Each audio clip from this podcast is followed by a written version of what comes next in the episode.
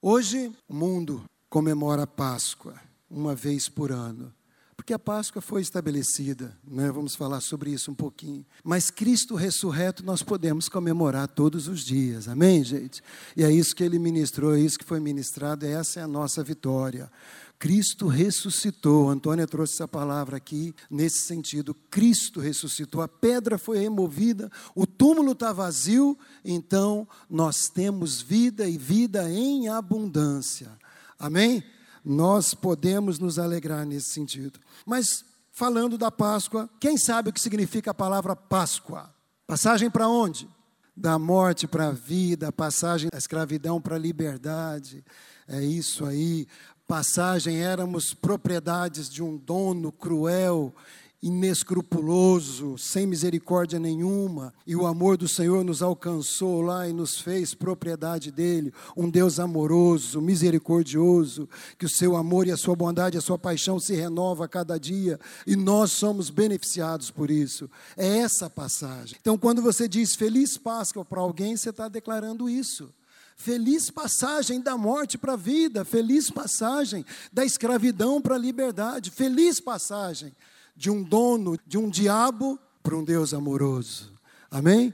É isso que a gente está declarando. Quero contextualizar para você um pouquinho o que significa Páscoa, como foi. Eu sei que você já sabe, mas só relembrando, para a gente poder entrar na palavra, eu quero ministrar sobre um salmo que marcou muito a minha vida esses dias atrás, salmo de número 50 durante esse tempo que a gente está fazendo esse devocional que tem sido ministrado por meio pastor Mônica, o pastor Davi, publicam no Face da igreja, e Salmos e Provérbios, e tem sido muito edificante. E no dia que era o Salmo de número 50, Deus mexeu comigo, balançou um pouquinho as minhas estruturas e os meus sentimentos. Eu quero poder compartilhar com você e espero que, como a palavra foi declarada pelo pastor Paulão, possa animar sua vida possa fazer você ver que existe vida e vida em abundância para cada um de nós. Amém? Então, o Êxodo capítulo 12, você só marca, você que está anotando, leia depois na sua casa. É um capítulo bem extenso e ali está registrado tudo que Deus estabeleceu lá no Egito, quando o povo ainda estava lá, como deveria ser celebrada a Páscoa. Quero desafiar você depois a ler com calma, eu vou só dar uma resumida no que diz aquele capítulo. Então, Deus ordenou que cada família deveria escolher um cordeiro ou um cabrito, sem defeito, sem mácula, sem nada de problema nele, com a idade de um ano. Tinha que ser o melhor cordeiro ou o melhor cabrito do rebanho.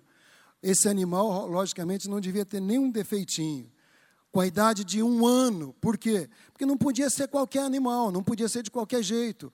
Deus estava dando a receita de como deveria ser a idade do animal. Então era assim que deveria ser trazido, com um ano de idade. Esse cordeiro, ele era levado para dentro da casa da família e ficaria ali até o 14 dia. Ele era levado no dia 10 e até o dia 14 ele ficaria ali sendo observado pela família para ver se realmente não tenha nenhum defeitinho. Depois disso, no 14 dia então, esse animal seria sacrificado. Pensa só um pouquinho. Tira lá um cordeirinho bonitinho de um ano da família dele, convive ali um pouquinho, quatro dias. Com certeza já começa a ficar um, um laço emocional com o bichinho, mas depois aquele bichinho tem um significado muito grande e ele é sacrificado. E o legal o que é feito com o sangue daquele animal. É recolhido numa vasilha e aquele sangue então é passado na porta da casa aonde aquela família iria comer. Se o animal fosse muito grande, mesmo sendo de um ano, se fosse muito grande para uma família, deveria chamar outra família, os vizinhos, para poder comer toda aquela carne que deveria ser assada, maior churrasquinho, né, gente? Deveria ser assada, não cozida, nem crua, deveria ser assada. Então, as duas famílias, ou aquela família, se fosse o tamanho suficiente, deveria comer toda aquela carne durante a noite. E o sangue já tinha sido colocado na porta. Detalhe muito importante: a porta aonde tinha aquele sangue marcado, não haveria morte. Fala comigo. Aonde tivesse o sangue, não teria morte. Mas que morte? A morte do primogênito. Deus havia declarado que a nação que oprimisse o seu povo, seus filhos, essa nação seria julgada. E Deus tentou tirar o povo de Israel ali por várias vezes, mas Faraó tinha o seu coração endurecido e não liberava. Então, naquela noite, seria a noite fatal, a noite assim para tirar mesmo o povo. E o julgamento seria em cima dos primogênitos, os filhos mais velhos, dos animais e de todos os egípcios, e também dos israelitas que ousassem a desobedecer a palavra do Senhor e não manchasse as portas com o sangue. Então, por isso que aonde tivesse a porta manchada com sangue, não haveria morte.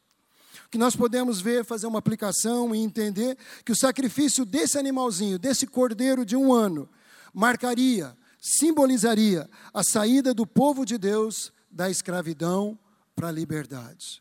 Né? Junto com esse animal, haveria o pão sem fermento, haveria as ervas amargas e haveria também, depois foi é, acrescentado, o suco da uva, ou o vinho, ou o que você entender por produto da videira, não é? Ervas amargas. Que tipo de ervas amargas você conhece hoje? Hoje aqui para nós. Que tipo de ervas amargas nós temos? Quando você vai na feira comprar, o que, que tem lá de erva amarga? Almeirão, chicória, rúcula. É mais ou menos amarga, né? Mas amarga, amarga, aquela coisa que faz fringir assim um olho. Você mastiga e o negócio acocha.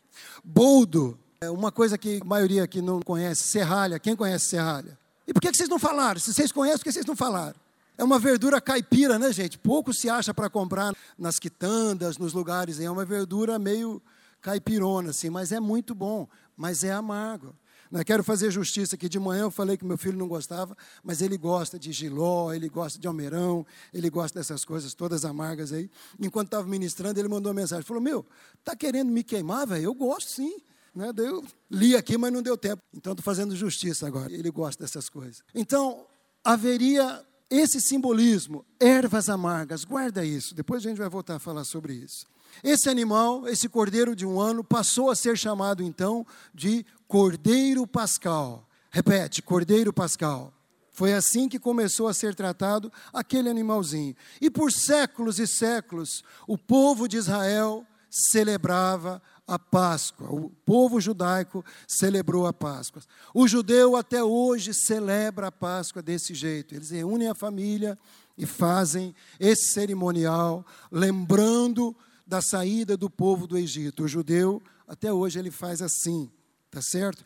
E o, o povo de Deus, até a chegada de Jesus, celebrava dessa maneira. No capítulo 22 do livro de Lucas, se você quiser abrir aí, por gentileza, ou quiser acompanhar na tela, nós vamos ver o cumprimento desse cordeiro pascal, simbolizado lá no Antigo Testamento. Nós vamos ver agora o cumprimento dele na vida de Jesus. Jesus se tornando o nosso cordeiro pascal. Acompanha aí, verso 1. Estava se aproximando a festa dos pães sem fermento, chamada Páscoa. Verso 7. Finalmente chegou o dia dos pães sem fermento, no qual deveria ser sacrificado o cordeiro pascal. Jesus enviou Pedro e João, dizendo: Vão preparar a refeição da Páscoa. E aí os discípulos perguntam: Onde queres que preparemos? Ele respondeu: Ao entrarem na cidade, vocês encontrarão um homem carregando um pote de água. Sigam-no até a casa em que ele entrar. E digam ao dono da casa: O mestre pergunta: Onde é o salão de hóspedes no qual poderei comer a Páscoa com meus discípulos? Verso 12: Ele lhes mostrará uma ampla sala no andar superior, toda mobiliada. Façam ali os preparativos da Páscoa. É interessante como Jesus descreve os detalhes de como deveria ser o ambiente daquela festa. Não era qualquer lugar, não era de qualquer jeito. E os preparativos para comerem a Páscoa levavam algum tempo. O cordeiro teria que ser sacrificado entre duas e cinco horas da tarde, mais ou menos, duas e meia, até umas cinco e meia no máximo. Não poderia ser à noite, porque à noite já seria outro dia. Então, depois que o sol se punha, não poderia ter esse tipo de trabalho. O cordeiro sacrificado, os pães sem fermento deveriam ser providenciados. As ervas amargas deveriam ser providenciadas. E o produto da videira, o suco da uva ou o vinho, também deveria ser providenciado.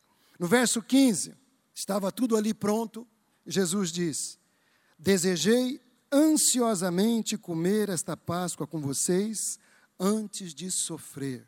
Jesus sabia o que esperava por ele no dia seguinte. Ele já sabia que aquela seria a última vez que ele cearia com os seus discípulos. O livro de João diz que, havendo amado os seus, amou-os até o fim.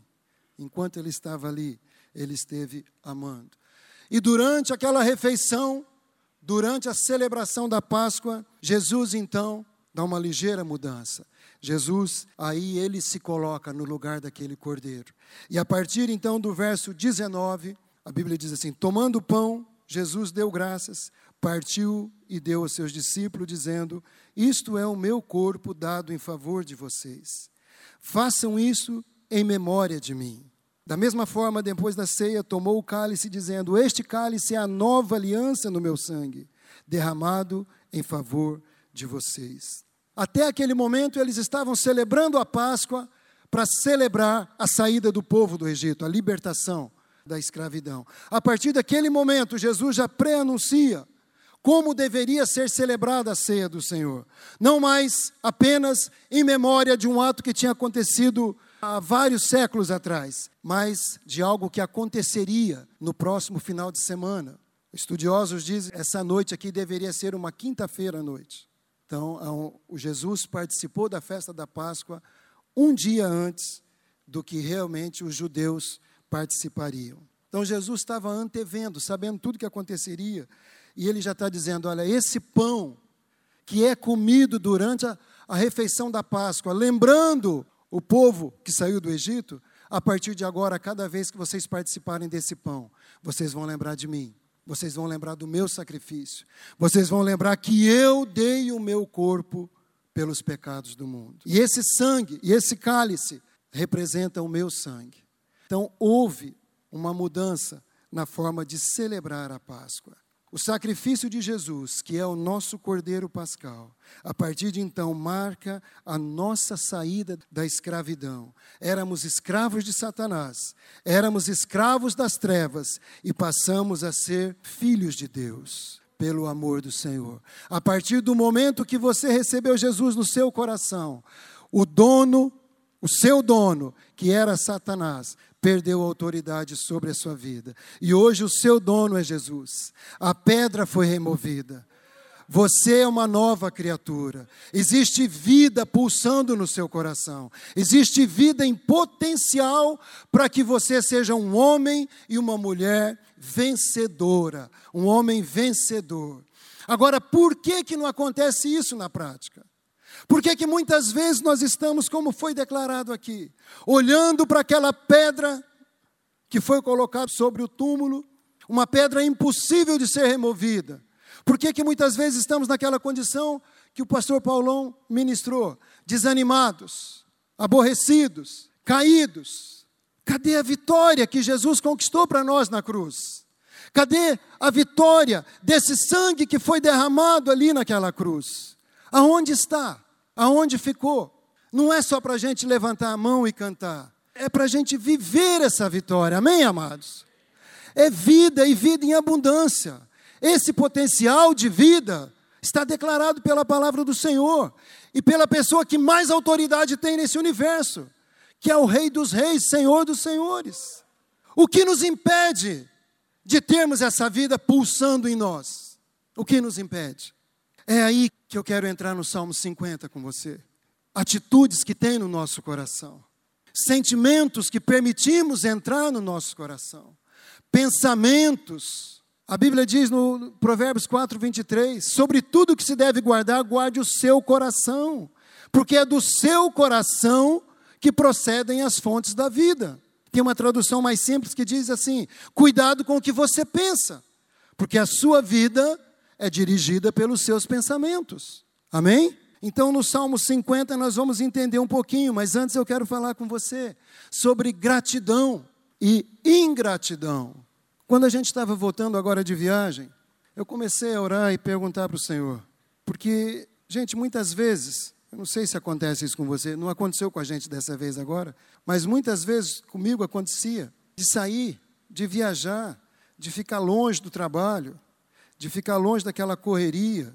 E quando voltava, parece que estava tudo igual, não tinha mudado nada, que não tinha descanso. Quando estava voltando, já voltava, já chegava assim, cansado.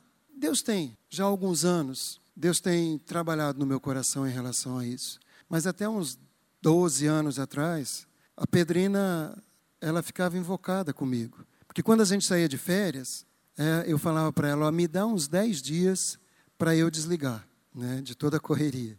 Quando a gente estava lá, a gente tinha às vezes 20 dias de férias, então 10 dias era para eu me desligar. Quando eu começava a desligar, eu já começava a pensar de novo no trabalho que teria pela frente, no próximo ano. Então era 10 dias para desligar que eu não dava atenção para ela. E 10 dias que eu já estava trabalhando de novo lá onde eu estava. E às vezes estava num lugar bonito, né? às vezes estava na praia, às vezes estava na ilha, às vezes estava pescando, às vezes estava relaxando e eu já estava só lá de corpo presente. Mas minha cabeça já estava trabalhando de novo. E aí a Pedrina já tinha que se contentar com aquele resto de marido que tinha lá, porque 20 dias a gente não descansava nada. Mas Deus fez um milagre no meu coração, e isso, graças a Deus, não é mais assim que eu vivo. Mas voltando agora, quarta-feira passada, eu falava, Deus, como pode uma pessoa verdadeiramente descansar? Como pode? Qual que é o segredo do descanso? Deus colocou uma palavrinha bem curtinha no meu coração. Gratidão. Fala comigo, gratidão. Gratidão. Sabe, é sobre isso que eu quero falar para você. Quando veio isso no meu coração, eu lembrei desse texto do Salmo 50, e aqui nós vamos ver um princípio onde Deus, onde Deus convoca o povo, onde Deus nos chama para oferecer a ele sacrifícios de gratidão. É muito interessante isso. Quero que você acompanhe puder abrir sua Bíblia. Então, do verso 1 até o verso 6, Deus está convocando para um julgamento. É como se ele estivesse preparando o tribunal dele e nos convocando para estar ali diante daquele tribunal. E ele diz assim: E os céus proclamam a sua justiça, pois o próprio Deus é o juiz. E a partir do verso 8, então, ele começa: Não os acuso pelos seus sacrifícios e nem pelos holocaustos que você me oferece dia a dia. Uma outra tradução está dizendo assim: Eu não repreendo você pela falta de sacrifícios e nem pela falta de holocaustos, porque você traz as suas ofertas dia após dia. Então é interessante, Deus não estava repreendendo os seus filhos por conta das ofertas, mas Deus estava chamando atenção pela maneira como a oferta estava sendo feita. O pessoal estava simplesmente cumprindo uma obrigação estava ali entregando as suas ofertas, entregando os seus bens, não é? mas o seu coração não estava naquilo que eles estavam fazendo. Nós dizemos na sala de integração, quando ministramos sobre dízimos e ofertas, que Deus se preocupa muito mais com o ofertante do que com a oferta. Presta atenção nisso. Deus não se preocupa com a oferta. Olha o que ele diz aqui na sequência desses versos. No verso 9, você que está acompanhando, ele diz: Não tenho necessidade de nenhum novilho dos seus estábulos, nem dos bodes do seu curral, pois todos os animais da floresta são meus, como são as cabeças de gados aos milhares das colinas. Conheço todas as aves dos montes e cuido das criaturas do campo. Se eu tivesse fome, eu precisaria dizer a você? Pois o mundo é meu e tudo que nele existe. Acaso como carne de touro ou bebo sangue de bodes? Nesse tempo aqui, as ofertas trazidas no tabernáculo era dessa forma: eram animais, eram bodes, eram pombas, eram cordeiros, eram novilhos. E Deus está dizendo: eu não estou censurando você pelas ofertas que vocês têm trazido, mas a maneira como vocês têm trazido. Deus está falando isso com o pessoal. Ele não está desprezando a oferta, mas simplesmente a forma como ela é feita. Porque, gente, muitas vezes eu e você podemos estar fazendo algo para Deus, religiosamente, ou na base do legalismo. É para fazer? É, então eu vou fazer. Vou fazer porque você está mandando. Na base do legalismo. A lei manda fazer, então eu faço. Só que depois ninguém se mete na minha vida. Eu faço o que eu quero. Mais ou menos isso que Deus está dizendo para o pessoal. Agora, a partir do verso 14, a coisa muda um pouco. Deus está dizendo. É como se ele falasse: ao invés de vocês trazerem tantas ofertas dessa forma mecânica, automática, legalista, como está sendo feita, ofereçam em sacrifício a sua gratidão. Ofereça a sua gratidão em sacrifício. Sabe, quando eu li esse texto, eu comecei a pensar: mas como pode? Sacrifício de gratidão. Por que sacrifício? Porque nem sempre, nem sempre, nós teremos disposição para agradecer. Nem sempre. Nem sempre nós estaremos bem-humorados para agradecer. Nem sempre vamos reconhecer que recebemos alguma coisa. Nem sempre. Por isso Deus fala: oferece sacrifício de gratidão. E aí o verso 15: Clame a mim no dia da angústia, e eu o livrarei e você me honrará. Sabe, amado, é isso que Deus está falando comigo e com você. Nós estamos buscando agradar ao nosso Deus. Nós estamos pagando um preço. A partir do verso 16, ele começa a falar com o ímpio. Ímpio são pessoas que não faziam parte da aliança com Deus. São pessoas que, trazendo aqui para o nosso dia a dia, num dicionário secular, são os ateus, os hereges, os incrédulos, pessoas que faltam os deveres da piedade, pessoas que debocham de tudo aquilo que é sagrado. Isso é uma pessoa ímpia. E aí Deus dirige a eles dizendo: que direito vocês têm de recitar as minhas leis e de ficar repetindo a minha aliança? Pois você odeia a minha disciplina e dá as costas às minhas palavras. Deliberadamente você fala contra o seu irmão e calunia o filho de sua mãe. Ficaria eu calado diante de tudo que você tem feito? Você pensa que eu sou igual a você? Mas agora eu o acusarei diretamente, sem omitir coisa alguma. Novamente, o verso 23 e aí Deus nos lembra: quem me oferece sua gratidão como um sacrifício, honra-me, e eu mostrarei a salvação de Deus para aqueles que andam no meu caminho. Você pode dizer amém? Oferecer a gratidão como um sacrifício. Vamos entender um pouquinho o que Deus está dizendo. Essas pessoas ímpias que Deus está falando normalmente estão fora da igreja. Normalmente não frequentam nenhum culto normalmente não seguem os preceitos da Bíblia. Mas eu quero te perguntar: será que dentro da igreja, será que dentro de mim, dentro de você, nós nunca tivemos uma dessas atitudes? Atitudes ímpias? Será que não tem gente dentro da igreja que fala de Deus, mas não ouve o que Deus fala? Será que não tem gente dentro da igreja que conhece a Bíblia de capa a capa? Você vai falar de um versículo, a pessoa conhece, mas a pessoa não observa aquilo que Deus diz. Será que não tem gente dentro da igreja que não se submete à disciplina de Deus? À correção de Deus? Será que não tem gente usando capa de cristão, mas que continua sem se submeter à palavra de Deus? Dizendo, eu sou cristão, eu sou crente, eu sou da igreja tal, eu leio a Bíblia, mas não se submete à disciplina de Deus? Será que não tem gente dentro da igreja que fale mentiras, que minta? Aquelas mentirinhas mentirinha branca, como se mentira tivesse cor. Que se eu falasse a verdade, ele ia ficar chateado. Então eu falei uma mentirinha só para ajudar ele. Tem muita gente assim. Será que tem gente dentro da igreja que fala mal dos seus irmãos? Que não perdoa? Será que não tem gente dentro da igreja que não leva Deus a sério? Que faz de conta que é crente? Que faz de conta que se submete? Faz de conta. A Bíblia fala a respeito de temor.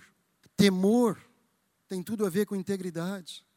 Integridade é aquilo que eu e você somos quando ninguém está olhando. Isso é integridade. Temor tem a ver com essa reverência. Reverência a Deus quando ninguém está olhando. Que tipo de cristão eu sou quando ninguém está olhando? O que que eu vejo? Qual é a verdade que eu enxergo naquela imagem quando eu olho no espelho? Eu vejo ali uma pessoa íntegra, que tem temor de Deus, que é sincera, que é honesta, que cumpre a sua palavra, ou quando eu olho para aquela imagem, eu procuro disfarçar aquilo que está naquela imagem no espelho. Ministrei algum tempo atrás aqui falando que Deus deseja a verdade que está no íntimo do nosso coração. Qual é a verdade que está no teu íntimo? Isso é levar Deus a sério, amado. Levar Deus a sério é não ter medo de falar, Senhor, som do meu coração. Vê se há em mim algum caminho mau e me guia pelas veredas da tua justiça. Levar Deus a sério é não ter medo de chegar no seu líder de célula, no seu supervisor, no seu pastor e admitir os erros, as falhas, as mazelas, aquelas coisas que já não deveriam mais fazer parte da nossa vida. E são essas coisas, essas atitudes ímpias que nos impedem de desfrutarmos da vitória completa em Cristo Jesus. São essas atitudes que nos impedem de perceber que a pedra já foi removida. São esse tipo de comportamentos que muitas vezes, amado, eu e você podemos ter no dia a dia, no nosso relacionamento como marido e mulher, como pai e filho, como líder e liderado, como irmãos em Cristo dentro da igreja. É esse tipo de atitude ímpia, atitude herege, atitude incrédula, atitude que não deveria mais fazer parte da nossa vida. Mas por que que faz? Por que que estão presentes ainda em nosso coração? Por causa dos nossos sentimentos. Fala comigo os nossos sentimentos. Se eu não cuidar, ele pode governar a minha vida. Amém, gente? Por isso que Jesus diz que as guerras procedem do coração do homem. A prostituição, a malícia, tudo isso procede do coração. Porque o que acontece é o seguinte: quando um pensamento começa a girar a nossa mente, se a gente der vazão àquele pensamento, aquilo se torna num sentimento, aquilo vem para o coração, vem para o centro do ser humano, para o ser mais íntimo do homem, da mulher, e depois isso começa a produzir frutos. E os frutos são essas atitudes de impiedade. Não levar Deus a sério, não se submeter à disciplina, não obedecer à palavra de Deus, não ter temor, não honrar o líder, não honrar o supervisor, não honrar as autoridades, não honrar a palavra de Deus, se comprometer e depois não cumprir, falar que vai em determinado compromisso, depois não vai. Pastor Corsini ministrou aqui algum tempo atrás falando que a gente gasta mais tempo pensando nas desculpas que já vai dar quando é convocado para alguma coisa, do que se a gente já falasse a verdade. Até o título da mensagem era Chega de desculpas. E muitas vezes nós estamos carregados de desculpas. Não, eu não fui na igreja ontem porque. Tá. Eu não fui na célula. Então a pessoa já tem quase que uma agenda de desculpas. Não é qual desculpa eu vou pensar para essa semana, tem que já planejar, para não ficar repetindo. Eu servi o exército com um camarada que ele matou a avó dele três vezes. A mesma avó, que a gente tem duas, né? Ele podia matar uma, mas ele matou a mesma avó três vezes. Logicamente, ninguém mais acreditava naquela história de minha avó morreu. E por aí vai, gente, desculpas. E às vezes, dentro da igreja, amado, dentro da igreja, eu e você somos arrebatados por conta disso, esse tipo de atitude. E é isso que mexe com o espiritual ao nosso redor e nós somos impedidos de perceber a bênção de Deus nas nossas vidas. Nós somos impedidos, porque existe, amado, um princípio no reino espiritual. A Bíblia diz que Satanás é o nosso acusador e ele nos acusa dia e noite. Quando eu e você temos atitudes como essa, quando eu e você não nos submetemos à palavra de Deus e não andamos como a palavra de Deus requer de nós, quando nós temos algum pecado não confessado, quando nós temos algumas atitudes que vão contra a palavra de Deus, por mais que a gente ore, não tem como Deus responder, porque é como se o diabo falava: Mas o senhor vai responder essa oração? Olha o que ele está fazendo. Como que o senhor vai dar mais dinheiro para esse cara? Ele não está dando dízimo, ele só nega imposto, ele compra e não paga, ele administra mão as finanças.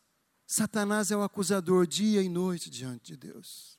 Ele nos acusa diante de Deus, mas ele também, ele acusa Deus diante de nós. Sabe aquela situação, aqueles pensamentos que de vez em quando vêm? Não, não adianta orar não. Deus não está nem aí para você. Está vendo? As pessoas passam nem te cumprimentam. Nada dá certo para você, você acha? Deus não te ama. Deus não está preocupado com você. Esse tipo de acusação, esse tipo de tentativa de desmoralizar Deus no nosso coração, esse é o trabalho do diabo.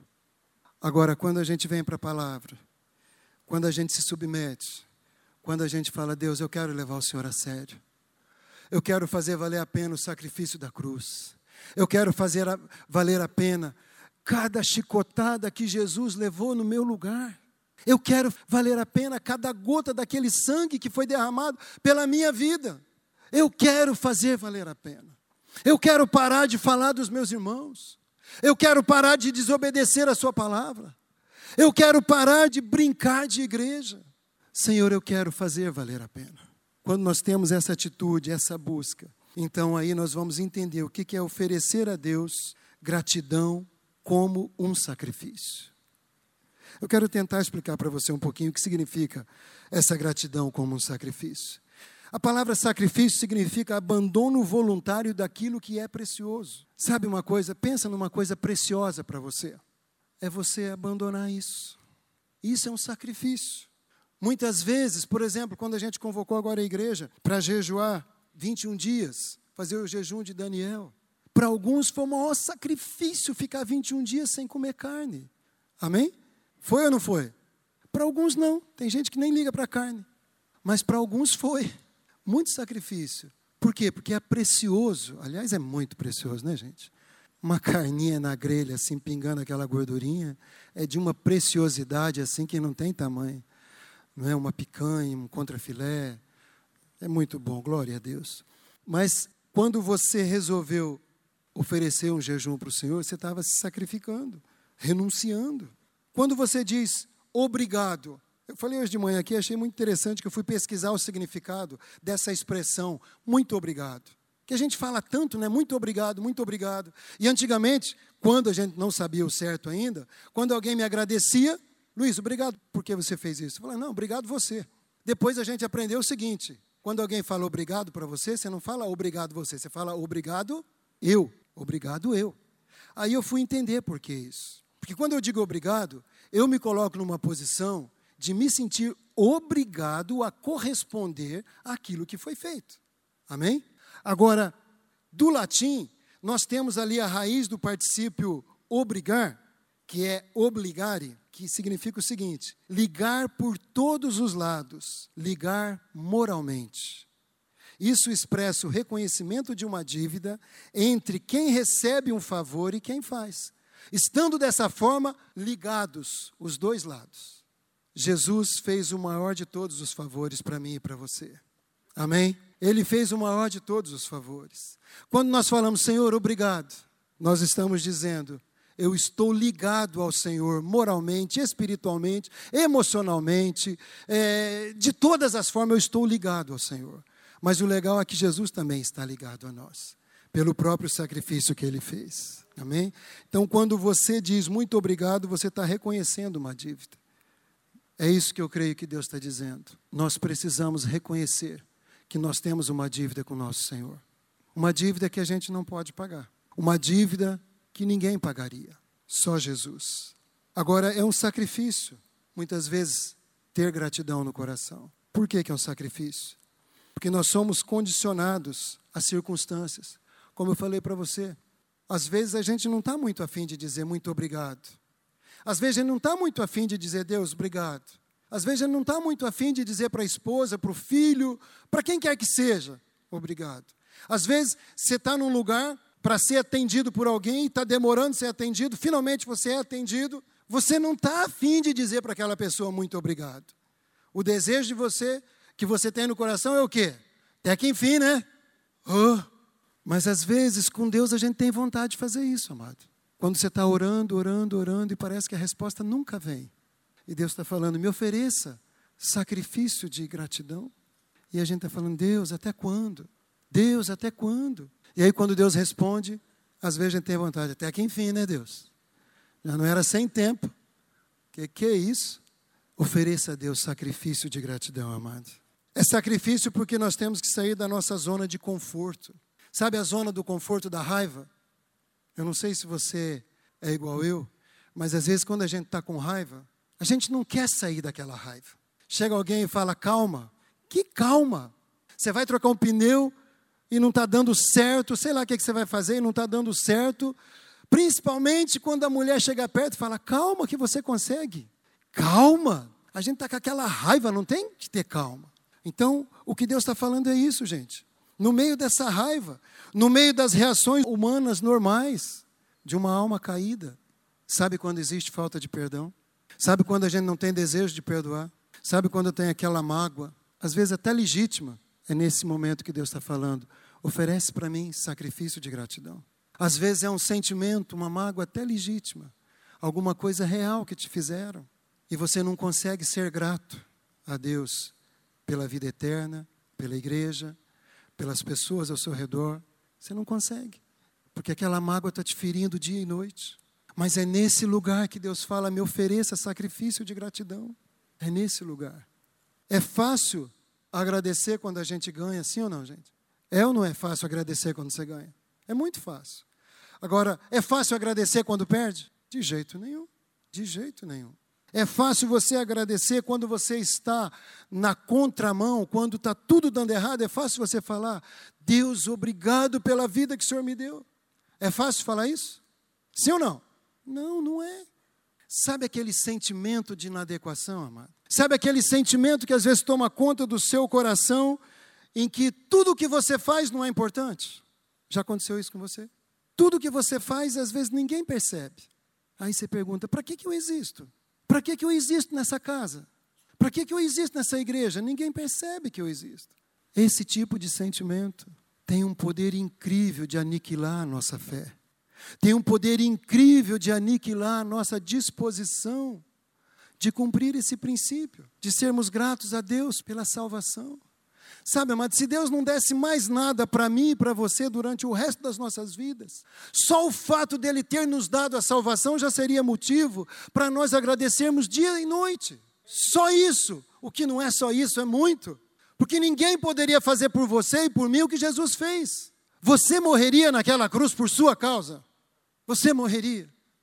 Você apanharia daquele jeito, como está descrito no livro de Lucas, no livro de Isaías você apanharia daquele jeito por sua causa, sabendo que depois que você passasse 24 horas daquele sofrimento horroroso, terrível, desumano, sendo crucificado daquela forma, depois daquilo ali você teria salvação eterna. Será que você passaria por isso?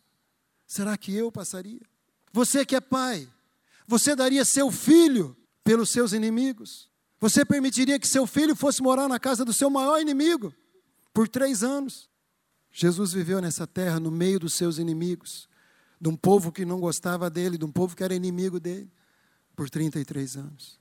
Sabe, amado, é essa gratidão que precisa estar no nosso coração. É esse sacrifício de gratidão que não depende da circunstância, que não depende do termos ou não termos, do sermos ou não sermos. Deus fez você assim como você é. Comece a ser grato. Eu não estou falando do caráter. Caráter, nós precisamos deixar Deus transformar sim. Amém?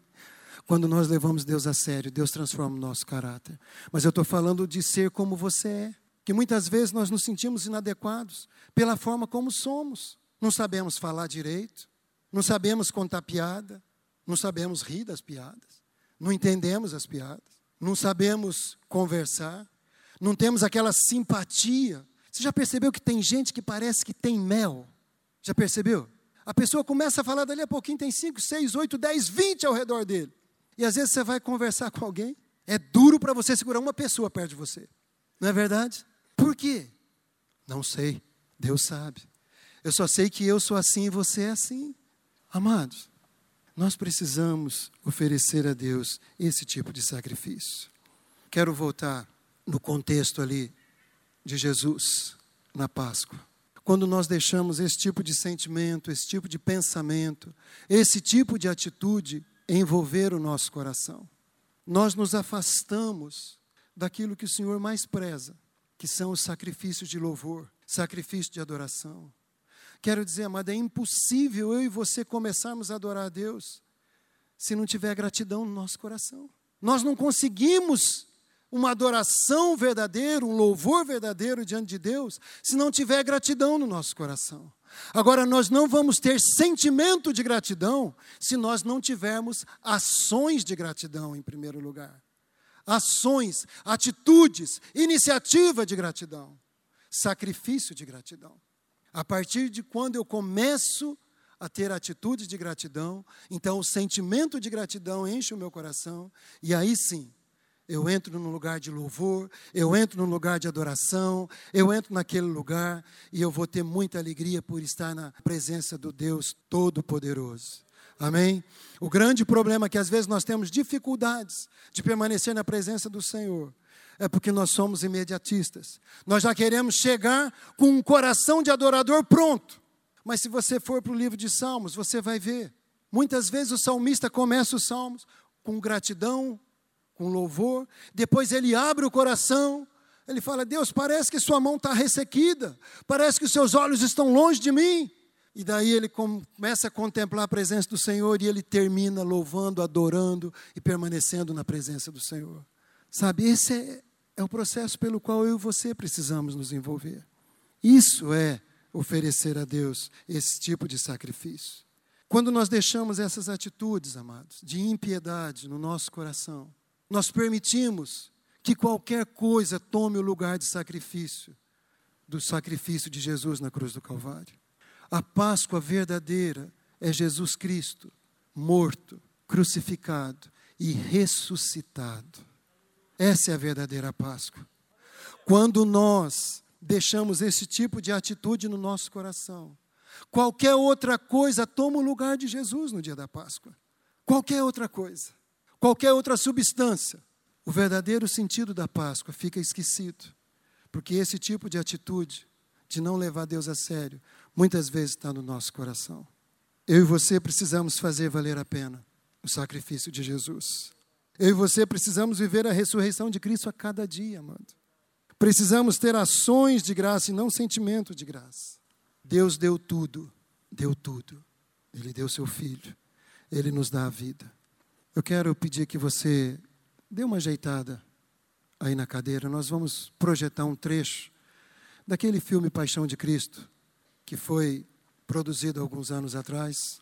Quero pedir que você não veja esse filme como um filme, mas eu quero pedir que você assista esse filme lembrando que aquilo ali que vai ser projetado e ilustrado foi feito por sua causa, aconteceu por sua causa. Aquele filme está representando o meu Senhor e o seu Senhor, que deu a vida, que morreu, para que eu e você pudéssemos viver aquilo que foi profetizado. Ele pode transformar a nossa vida.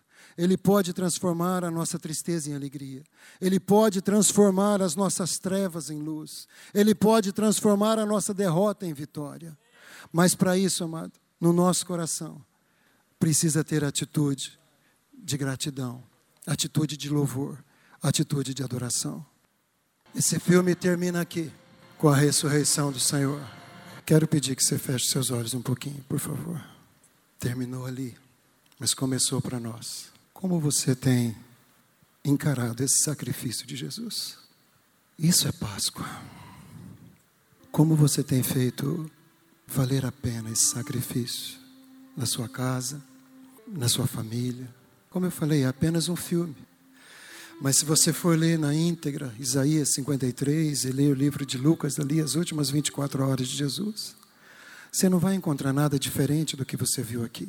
Naquele momento ali, eu e você estávamos sendo perdoados.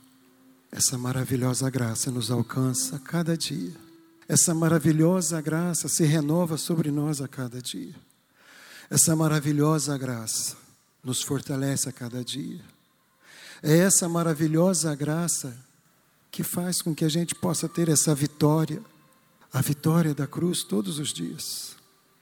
A gente costuma dizer nos encontros com Deus que andar com Jesus, ter um encontro com Deus, a vida de cristão não é para covardes, é para homens e mulheres que têm coragem, que têm coragem de confessar, têm coragem de se arrepender, tem coragem de admitir os erros, tem coragem de voltar atrás.